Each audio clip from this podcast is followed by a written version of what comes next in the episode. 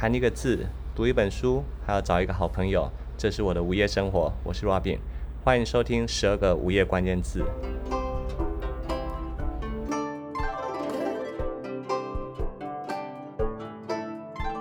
在第七集呢，Robin 有邀请过一位学妹，她有出过书。她那一次有提到说，邀请作家的好处就是，Robin 可以自己讲，少讲话一点，可以偷懒。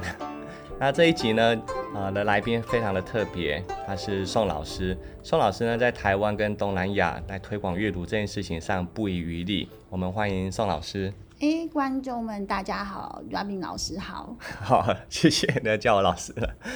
我解释一下为什么要邀请宋老师呢？啊、呃，并不是说宋老师的著作等身，他真的出过很多书，那而是说在我的节目标语里面有一句话叫做“找一个好朋友”。那我认为这个好不仅是关系的好，嗯、那更多的是我觉得这个好朋友呢，有很多让我崇拜、敬佩跟学习的地方。我觉得我从宋老师身上学到一个最大的特质，就是相信这两个字。对要做的事情，他不一定很有信心；要突破难关，他也不一定有把握。不过，我觉得他非常相信阅读的力量，包含说他在到处世界各地推广阅读，他都会相信人与人之间的连结会带来世界的正向的效应。那我也看到他遇到很多挫折，他不时也在 FB 上 murmur 一下。可是到最后一定都是以正向的力量做结尾，凭借着相信阅读这样子的信念，我觉得他越走越厉害，所以这也是我想要邀请他来录制的原因。啊，宋老师要不要简单简单介绍一下自己呢？嗯，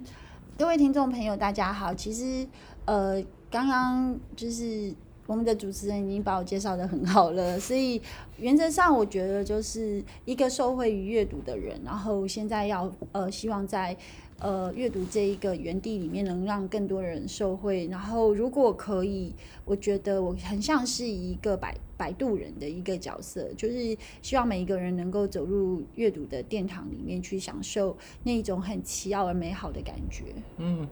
你提到呃的摆渡人这个隐喻，就好像我刚才原本要问的第一个问题，嗯，就是我觉得阅读对我而言，它其实很像是我们啊驾驶了一艘单人船，嗯，在新世界探险，嗯，它有点孤独，然后有点挑战，可是也很新鲜，嗯，这是我我觉得我在阅读时的一个感受，就，驾驶个单人船在世界探险，嗯，那宋老师呢？你觉得你在阅读的时候的感受，你会怎么样来比喻呢？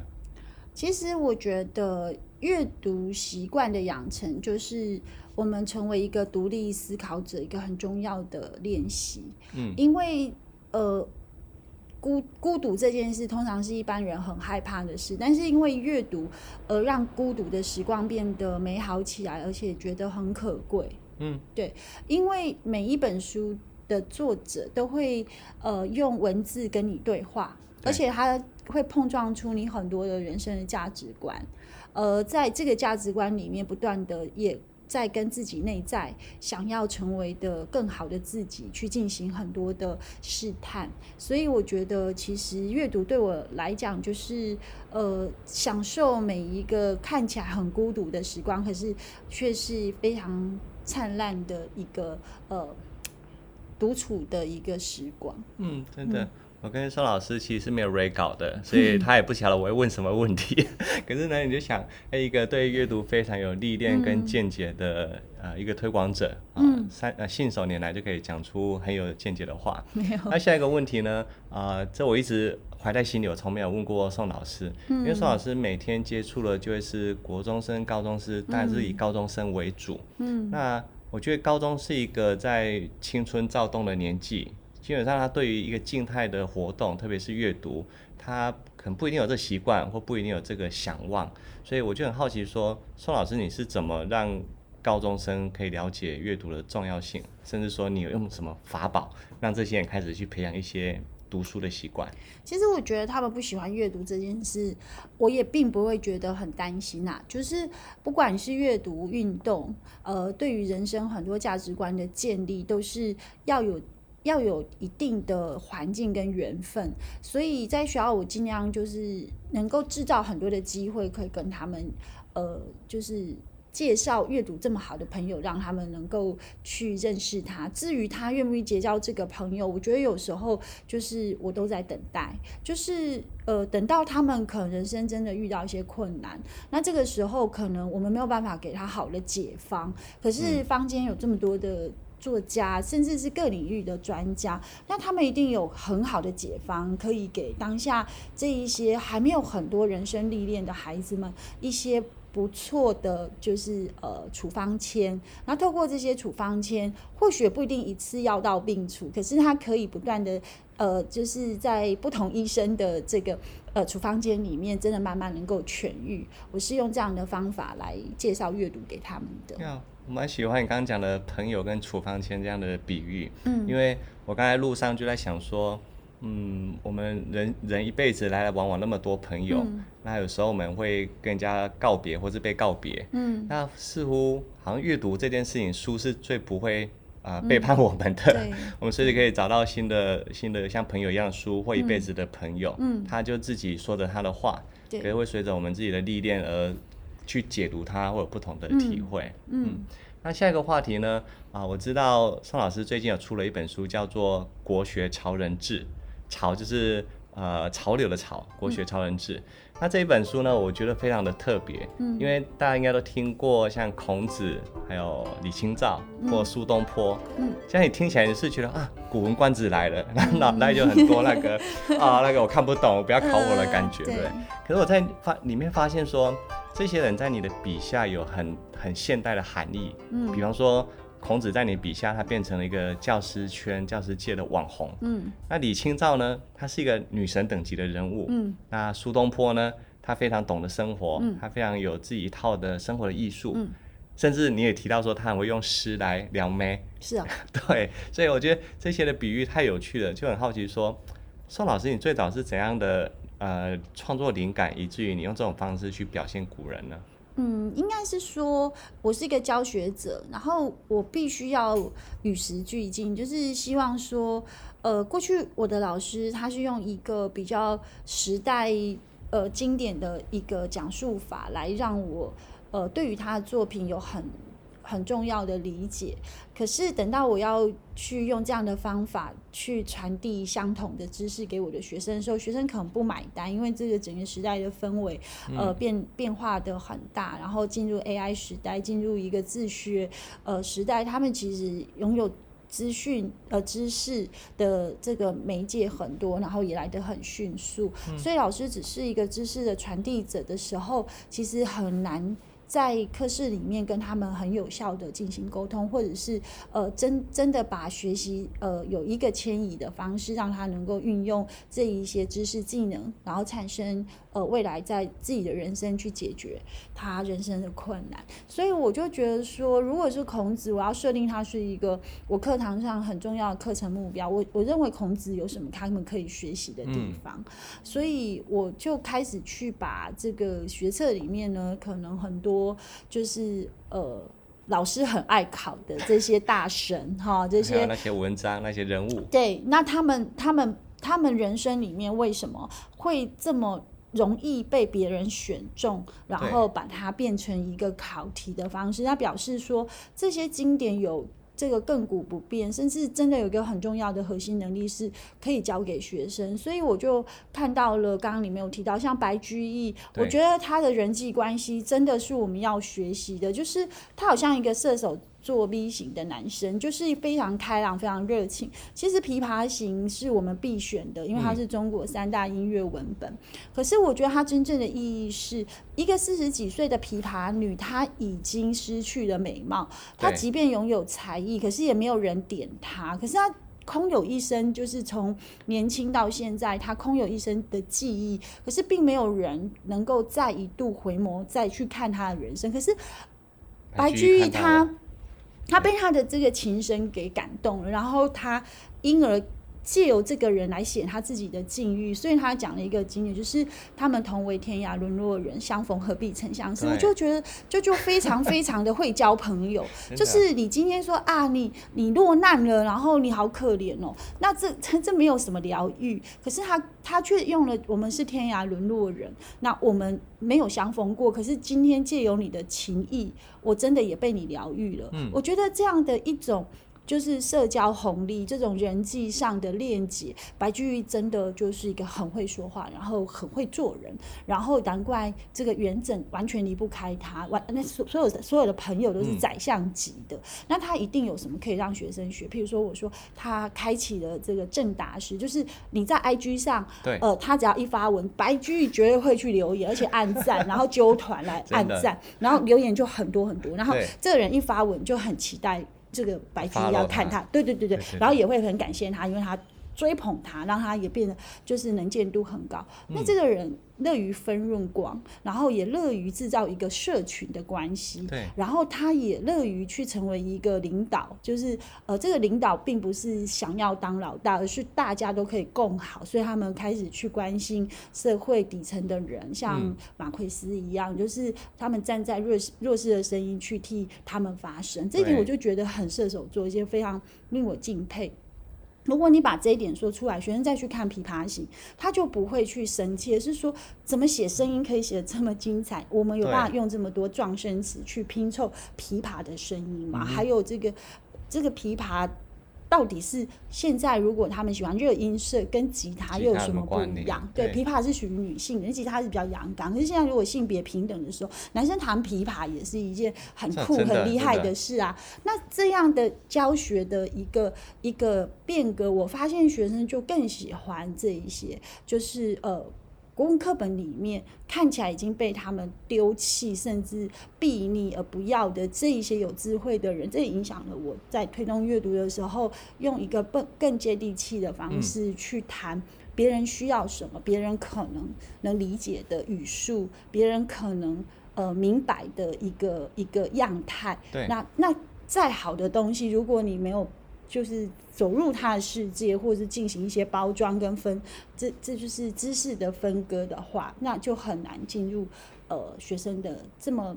你说的，就是他他的语境里面，嗯，这么多的东西他要学，他一定会先呃放弃这个古文，就是对他来讲，这些东西可能是离他真的比较远，也比较难去解决他人生的困难。可是如果白居易这么教，或许他人际关系就会。呃，因为白居易这样的改观嗯潮人，呃而开始去进行一些学习上的连结，然后会有不一样的一个呃新的开始，也不一定。真的，我我在看到这本书上市的时候，我就会想说，哎、欸，这封面怎么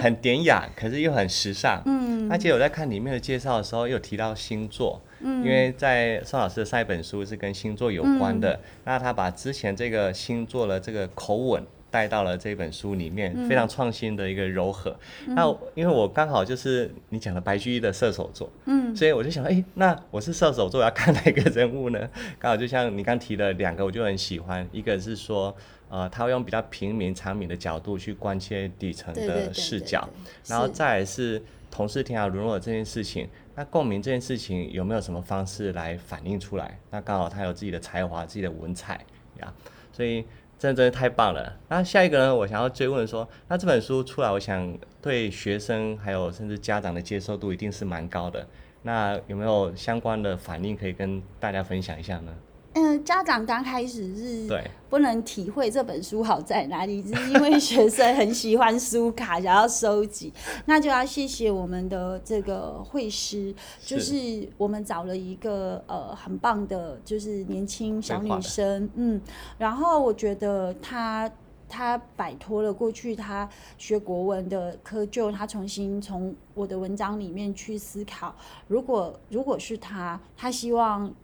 从文本的内容里面怎么去画出呃孔子的样子，嗯、呃白居易的样子，然后我就非常的感动，就是说，如果我们重新去让古人成为呃穿越时空，他可以可以找他自己喜欢的样子，那我觉得这十二个潮人物透过我们会师的巧手，也让孩子们能够因为喜欢这一些古人的样态，他的模样，进行了一些想象。哦，这就是孔子，所以读他《论语》的时候，知道他是句点王，因为他都是金句制造机。对对对。嗯，所以他就会感觉到说，我不是在背，而是哦，可以用这么短的的一个句子去扣合，呃，因材施教，有教无类，这样他很重要的人生核心。嗯、那我觉得其实就还蛮开心的。嗯、那家长后来打开以后，就自己也很喜欢看。那也就是说，他以为他是漫画，好，或者是他是属于现在大家很流行的轻小说。啊、对，对对对，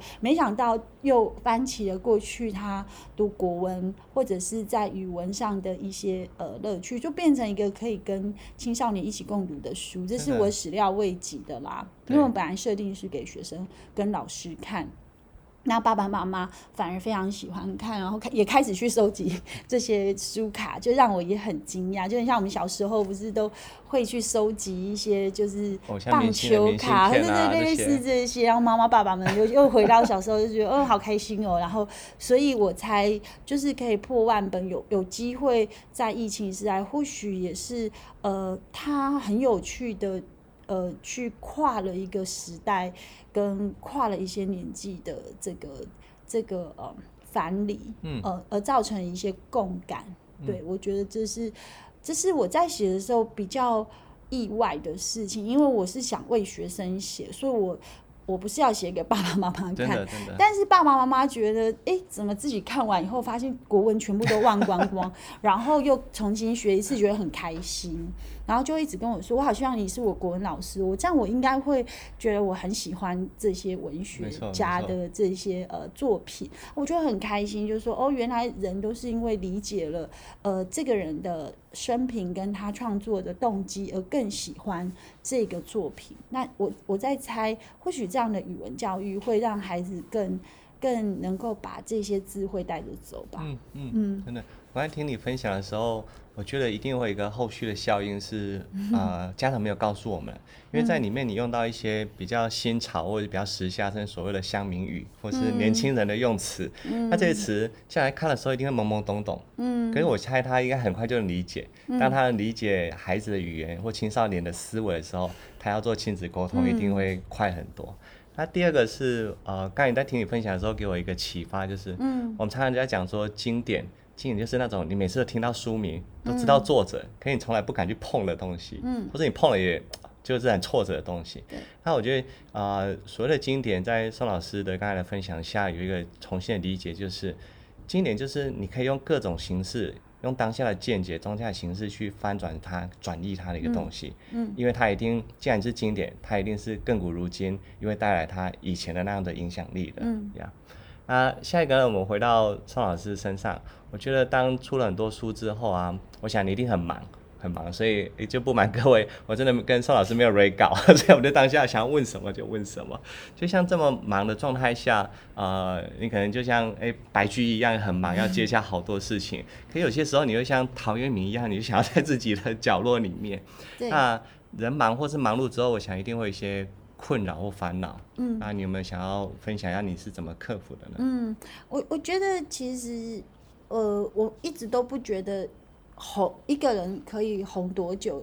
呃，是可可自己预测的，或者是自己被被读者喜欢这件事是有办法自己控制的。但是我我有一个感觉，就是我已经走过了很在意别人眼光，或者是很在意书卖的好不好，很在意别人怎么说。呃，我写这本书写的呃评价，我觉得当有一天我们已经慢慢的。可以不设限自己的人生、自己的人设，或者是真的开始走自己的路的时候，即便你是很忙碌，或者是呃终日无所事事，你都还是可以处在一个很自在的氛围。所以我我过去的生命的经验一直无法做到这件事。可是我觉得这半年，我不知道是不是因为疫情的关系，还是因为我开始走走一个。比较能够去正面看待、转念、正面去看待自己生命，因为这个疫情有太多呃，让我感觉人生无常。可能就是我们一直都在台湾这个地方，我们比较没有什么天灾人祸，所以我们可能都会有一些很很有趣的一种。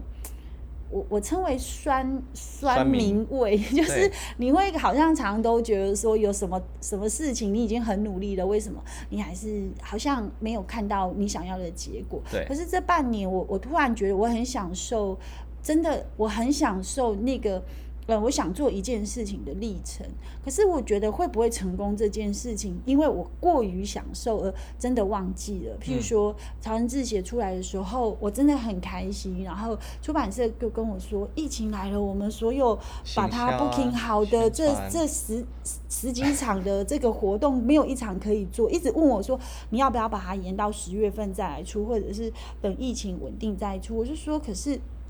可是我们这样就可以保证，呃，这些活动跟这本书之间都可以，呃，就是一如我们所想象的嘛。他们就说不知道，那我就说你们会交给我做决定，他们都会。那我就说，那我们就五月初就来出，四月底，不然就在我生日的时候来出这本书吧。啊，对。然后那个时候我的决定让我自己也很惊讶，说我已经不在意他这本书能不能。能不能畅销，能不能被接受，而是我觉得人生本来都设定好，呃，要怎么样做了，那我就我就听天由命，因为我已经尽力了。因为这本书我写的很快乐，即便因为这样没有人买，我还是觉得它是我最得意的呃作品之一。它是我这一年来很努力，每天可能除了工作，还有一些呃。自己要处理的人际关系之外，大部分的时间都在写这本书。对，所以我觉得就是呃，他是一个我很珍贵的小孩那种感觉，所以我就觉得我还是足月了，我还是让他生出来，我不能 如期诞生，我不能再想太多的这一种杂念，就是去预测他不要卖什么什么之类的，就没有想到呢，他却很意外的一直一直在摆，一直在摆，一直在在版的速度。呃，出乎这个意料之外。嗯，然后因为这本书开始非常多的就是呃工作是跟疫情时代链接，譬如说线上活动、线上课程，然后音频、视频的课程都是跟国学曹文志其实有很大连接的关系。嗯，所以你去想一件事，就是说，如果当时我决定十月，那我现在这些工作可能都没有了。对对，嗯。然后，如果我们是享受那个过程，所以这体会太深刻了。所以我都常常跟我身边的朋友说，我我们就享受，比如说谈恋爱，我们就享受谈恋爱的当下。好，好没在一起，没有结婚都没有关系。好，结婚了享受那个当下，可是后来真的没有办法分开了，我们也不要遗憾，就是以我们至少在那个当下，我们都非非常营救的那个感觉，哈，很很努力，很尽力。那之之所以结果，当然希望美好，可是没有。至少你每一个时刻你都很享受，可是这个结结果就是已经结束了，那你也只能结束。所以我就突然间觉得我豁然开朗，我觉得我的人生有一种呃苏东坡在定风波对 的时候的某一些体会，就是以前我不太懂什么叫无风无雨也无晴，就是如果是我过去的个性。呃，一本书破万，然后我会觉得很开心，而且我觉得很骄傲。嗯，可是现在我的心情是很谢谢读者愿意呃打开这本书，给我们一个机会，就是重新去让这十二位我非常喜欢的潮人。我不瞒你，我在写李后主的时候，我几乎是嗯，我几乎是难以。就是难以沉稳，然后我写了两次，因为第一次我实在还没有读懂他，所以我是很难写这个渣男，因为他对于大周后的背叛，然后然后小周后就是呃对于自己姐姐这样子的一种一种感情上的折磨，让我觉得我是很难为这个男 这这所谓的男神去做一个平反，我实在是没有办法翻案。直到我看到一段，就是他为了洛阳成名而宁愿就是到汴京城去做阶下囚，并且把家眷带走，为了平安，百姓平安。嗯、让洛洛阳城没有战争，嗯、对，然后他也没有落跑，而而受到一个非常耻辱的，就是赤裸上身而就被捆绑这样的一种。嘲弄，然后他就离开了洛阳城，到汴京，然后小周后就是呃常常受到很多就虐待跟呃不平，然后不断的骂他是个懦夫，最后他在七夕生日当日就是呃写了春江春花秋月何时了，往事知多少的这一阙词，然后被。这个呃，宋代的皇帝当做叛国，什么叫做这个？你想要这个回到你过去的洛阳城？但我觉得他是故意已经在自己的生命设定一个一个终点，就是这是我的生日，也是我的死期，因为我也没有办法再保护我身边任何一个人，但。我希望他们岁月静好。我我不知道为什么我写到这样的结论的时候，我有一种很奇妙的感觉，就是这是李煜希望我写的。啊，他对，所以这么多面相里面，希望被人家就是我读到这么多史料，然后我觉得我我不太我不太理解为什么当时我在读这么多东西的时候，最后的结论我要说，它是一个生疏的时代，但它是一个还算是。呃，及格的皇帝，至少他保他保护了一个呃，已经残，已经真的是已经走到末期的，嗯，残残残废不堪的一个企业，是，就是一个已经快要下市的公司，然后很无奈的，完全不想要当总裁，可是他是唯一的继承人的那种心态，然后从一个热爱艺文的雅痞到这个一个当官的。到一个阶下囚的这这一个全有全无的人生，真的是让我觉得也很敬佩他走得下去。如果是我，我觉得可能有很多的阶段，我都没有办法做出像他这样的选择吧。嗯。所以我也是跟学生讲说，你不要看他前期就是都开。就是开一些沙龙 party，就是好像他很昏庸，是他所有的大臣都没有人要跟他谈振兴方案，对对对对，大家都想要吃吃喝喝，对，那对总裁来讲，大家是想吃喝又不想要提真心方案，什么什么地方券也不想做，这、啊、都不想，好，OK，那就算了。所以我觉得他的选择也只能是这样，嗯，对，那但但是我觉得他至少是一个负责任的一个总裁。就是说到最后，那个读书人的这个内在的气质，还是撑起了他愿意受入，成为一个俘虏，走到了这个汴京城去去做一个被软禁的这个完全什么都没有的皇帝。真的，嗯，是蛮辛苦的。听你刚才在讲说写两次这个事情，嗯，我就想到说，嗯，你稍早那个比喻。嗯，你好像在写这十二个你喜好的人物的过程中，嗯，你无形中也在跟他们拿处方签，嗯，就是你看诊第二次，哎、欸，处方签又不一样了，嗯，可是效果对你而言的效用又又更好了，嗯，那另外一个我也很喜欢你提的那个，嗯，呃，就专注在当下，跟不要去祈求过多的后果。嗯，那这里我也想那边要跟大家分享一件事情了，嗯，啊，我原本预期，我刚刚有跟宋老师说，嗯，我原本预期我要录十二周。因为我就在无业阶段，我想要休息跟重整自己嘛，然后就回到当下，不要过多的呃。追求别人的目标或符合别人的期待，或在意人家的评价，那一切都归零，然后再重整一下自己是什么样子。嗯，那在这重整过程中，就一些因缘机会的因素，哎、欸，我没想到我十二周还没有录完，现在已经找到工作。好，恭喜老师，对，真的。同样的，那可是我还是会把这十二集录完。嗯，那呃，因为我针对的对象就是想要去分享我自己在无业状态或者寻找工作状态的感受嘛。那回到这个话题，宋老师，你对于我的啊、呃、听众朋友们，他们可能处于在犹豫要找工作，或者是还找不到工作，你们想要给他们什么一点建议吗？我其实要跟大家的建议就是，工作一定要是自己有兴趣，而且做起来会快乐的工作。嗯，我曾经有一个很好的朋友，他呃，他是一个做人资的工作，然后也是在一个很大的企业，然后年薪也是很。很夸张，可能是我三年的薪水。嗯，然后有一天他突然跟我说他辞职了，然后我就说为什么？他说因为这个工作他不开心，虽然他赚很多的钱，但、嗯、但因为家里经济需要，他已经赚够了这个钱，所以他现在想要给自己一个空白去思考他下一个工作是什么。对。然后那时候我就觉得很吃惊，我就想说，嗯、呃，那这个这这么长的时间你可能都没有工作哎，那 那你真的可以吗？这样？但我没有问，因为我觉得这个好像有一点僭越了我们的彼此的关系。然后我就只是问他说：“你有需要我帮忙什么吗？就是。”包括工作上，或者是呃有有想要从事什么样的工作，如果我有类似这样的，就是嗯朋友有这样的一个需求的话，那你要不要去试试看？然后他就跟我说，没有，他好他已经设定要半年的时间去学东西，他已经报名了什么课程，什么课程，什么课程。然后我就说。为什么？他就说，因为他他有算过，就是这半年如果他都没有工作，他也是可以过得不错的，然后也不会影响到任何人，然后他很享受有一个半年的空白的时间可以学学习东西，投资自己，因为他都在投资别人对他的期待。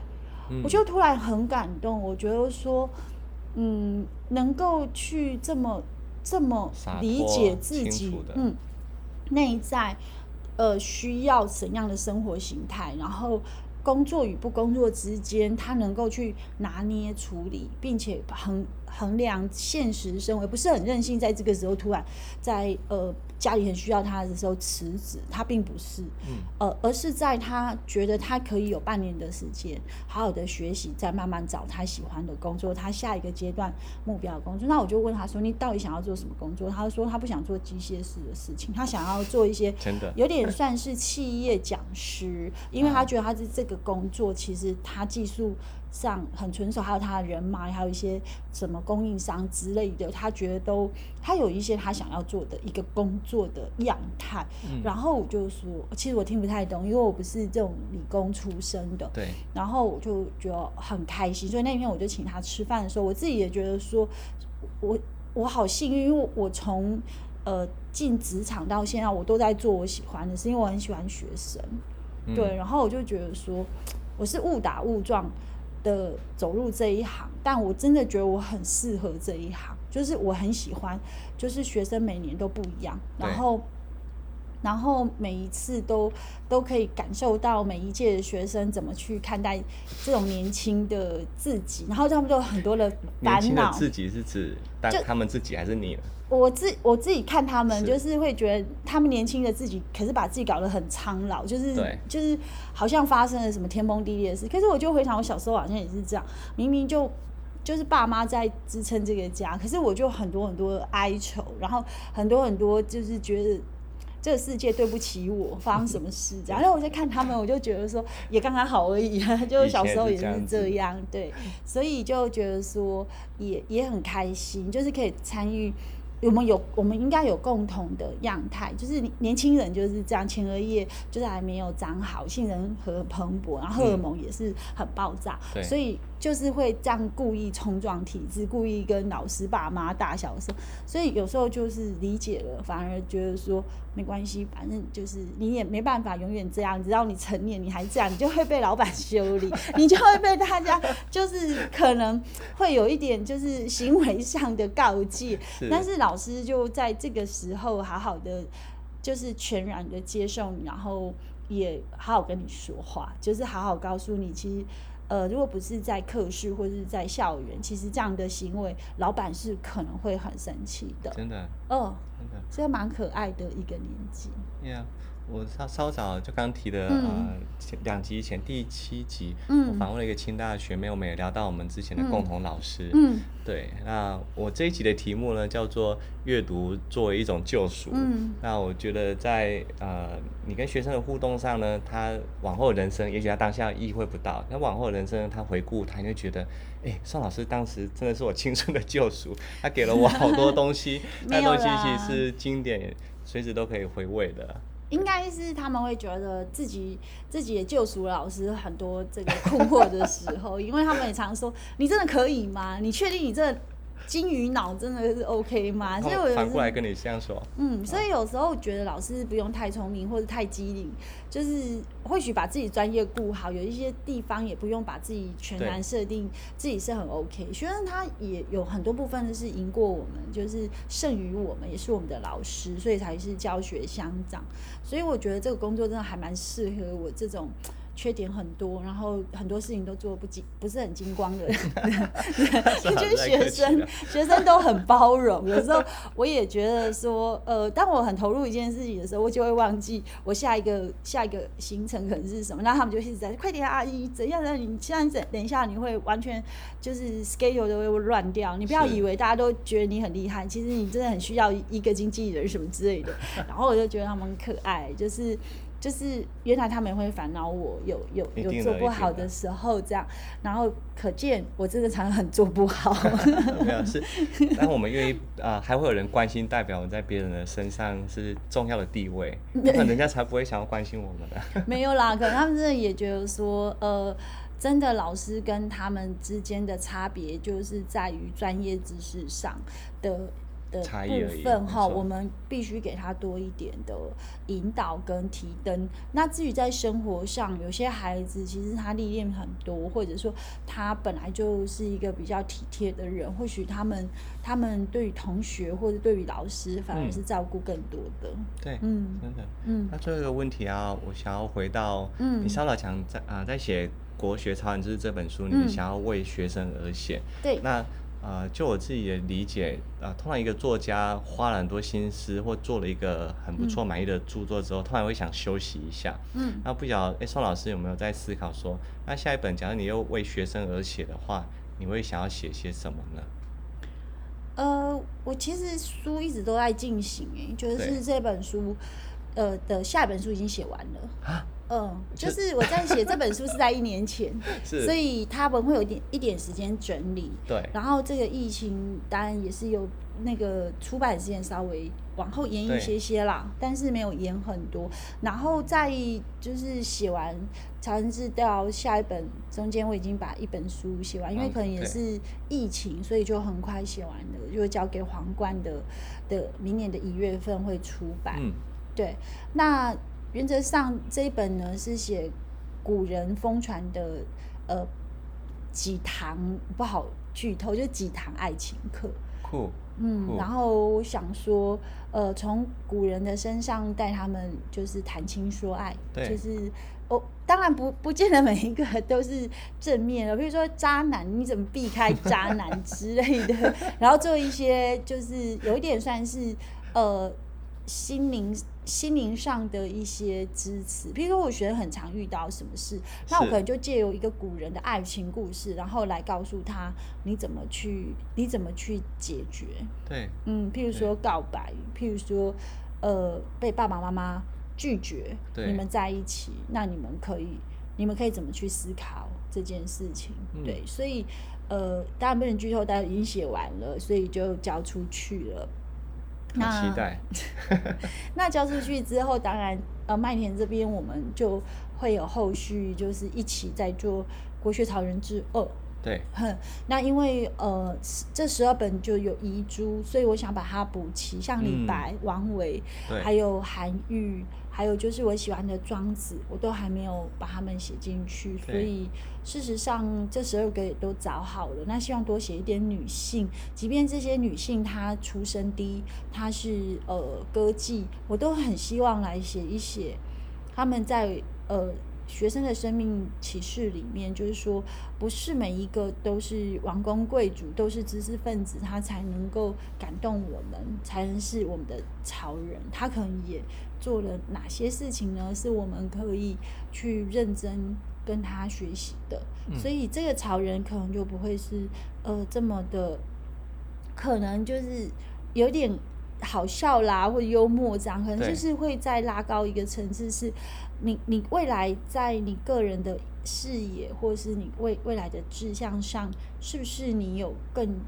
更多在他们身上可以直直接就是汲取的这样的养分，然后成为一个能够赢过他们的人？嗯，不是只是学习，希望他们能够赢过王维，对，赢过李白。然后也修正了呃他们某些可能还不足的地方，然后他们可以如何做出超越这个动作。嗯，最后呢，啊，宋老师的分享又让我想到一个人。嗯，宋老师，你听过一个作家是英国作家叫艾伦·迪波顿？嗯，对。然后我最初阅读艾伦·迪波顿的书，嗯、他有一本书很早叫《哲学的慰藉》。嗯，他其实就察觉到说，哎，人世间的很多烦恼是几千年前跟现在基本上是一致的。是。那他就从很多哲学家里面去汲取灵感，然后给现代困扰烦恼的人一点启发。嗯，对，然后。呃，我不知道这样子的称呼有没有很大，就是我觉得你好像是一个东方的艾伦·提波顿。那我我会努力做到，虽然我不能活在别人设定的人设里面。对对，没错 没错。所以你所以你追求的对象，我应该说你啊，寻找灵感的对象不是哲学家，而是我们这些呃国学的或者啊中国文化里面的一个素材里面。其实我觉得这些潮人基本上也是哲学家，嗯、因为他们都有自己生活的这个呃。定锚，就是他们原则上他们在自己的的思考的这个呃哲学体系下，他们确实是拥非常拥有自己的特色，对，然后很勇于做自己。他们几乎每一个人都活得很有自己的样态，所以这才会变成我们的潮人。那我们会用十二，是因为我觉得如果以孩子一年的学习。也也是我一年的写作，其实就是每一个月，我们就很很经典来精选一个人，好好然后了解他，嗯，好好的去呃跟他成为好朋友。如果更有更有可能的时候，当他在这十二个人都理解之后，他也已经高中毕业了，是不是有机会再找一个他最喜欢的，然后好好去读我们这些名。名人专家的著作，譬如说，呃，林语堂的《苏东坡传》啦，伊洛芬老师的《陪我呃看苏东坡》啦，诸如此类的，就是能够再进入一个可能语境或者是书写上更更更高阶的，对。那我觉得我设定就是我就是一个桥梁，就是当你都还不认识呃这一些潮人的时候，那我我就像一个。一个说书人的样态，让你更理解。一个摆渡人。对啊，说书也可以摆渡，就是带你到这个潮人世界的一个一个媒介。呀、yeah, 嗯，真的好。看啊，我们节目到尾声了。我、嗯、今天真的很谢谢宋老师，谢谢，而且他分享了非常多的故事给我们。嗯，好，那我们期待有机会，哎，如果真的有我的下一个十二集的话，我会再来找宋老师。一定会的，一定会的。就像草原志还有下集。谢谢老师，谢谢听众朋友们。好，我们下次见喽，拜拜。好，拜拜。谈一个字，读一本书，还要找一个好朋友，这是我的午夜生活。我是 Robin。谢谢收听十二个午夜关键字，我们下次见喽，拜拜。